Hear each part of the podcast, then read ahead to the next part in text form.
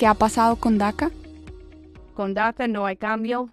Todavía estamos recomendando renovar su DACA si ya tiene DACA, DACA. Y si usted nunca ha aplicado por DACA, pero tiene los requisitos, estamos recomendando enviar las solicitudes con el entendimiento que en este momento inmigración no puede hacer una decisión en el trámite, pero ojalá en cualquier momento eh, ellos van a reabrir los casos para hacer las decisiones y entonces recomendamos mandar el trámite para estar como en la fila para cuando eso pasa.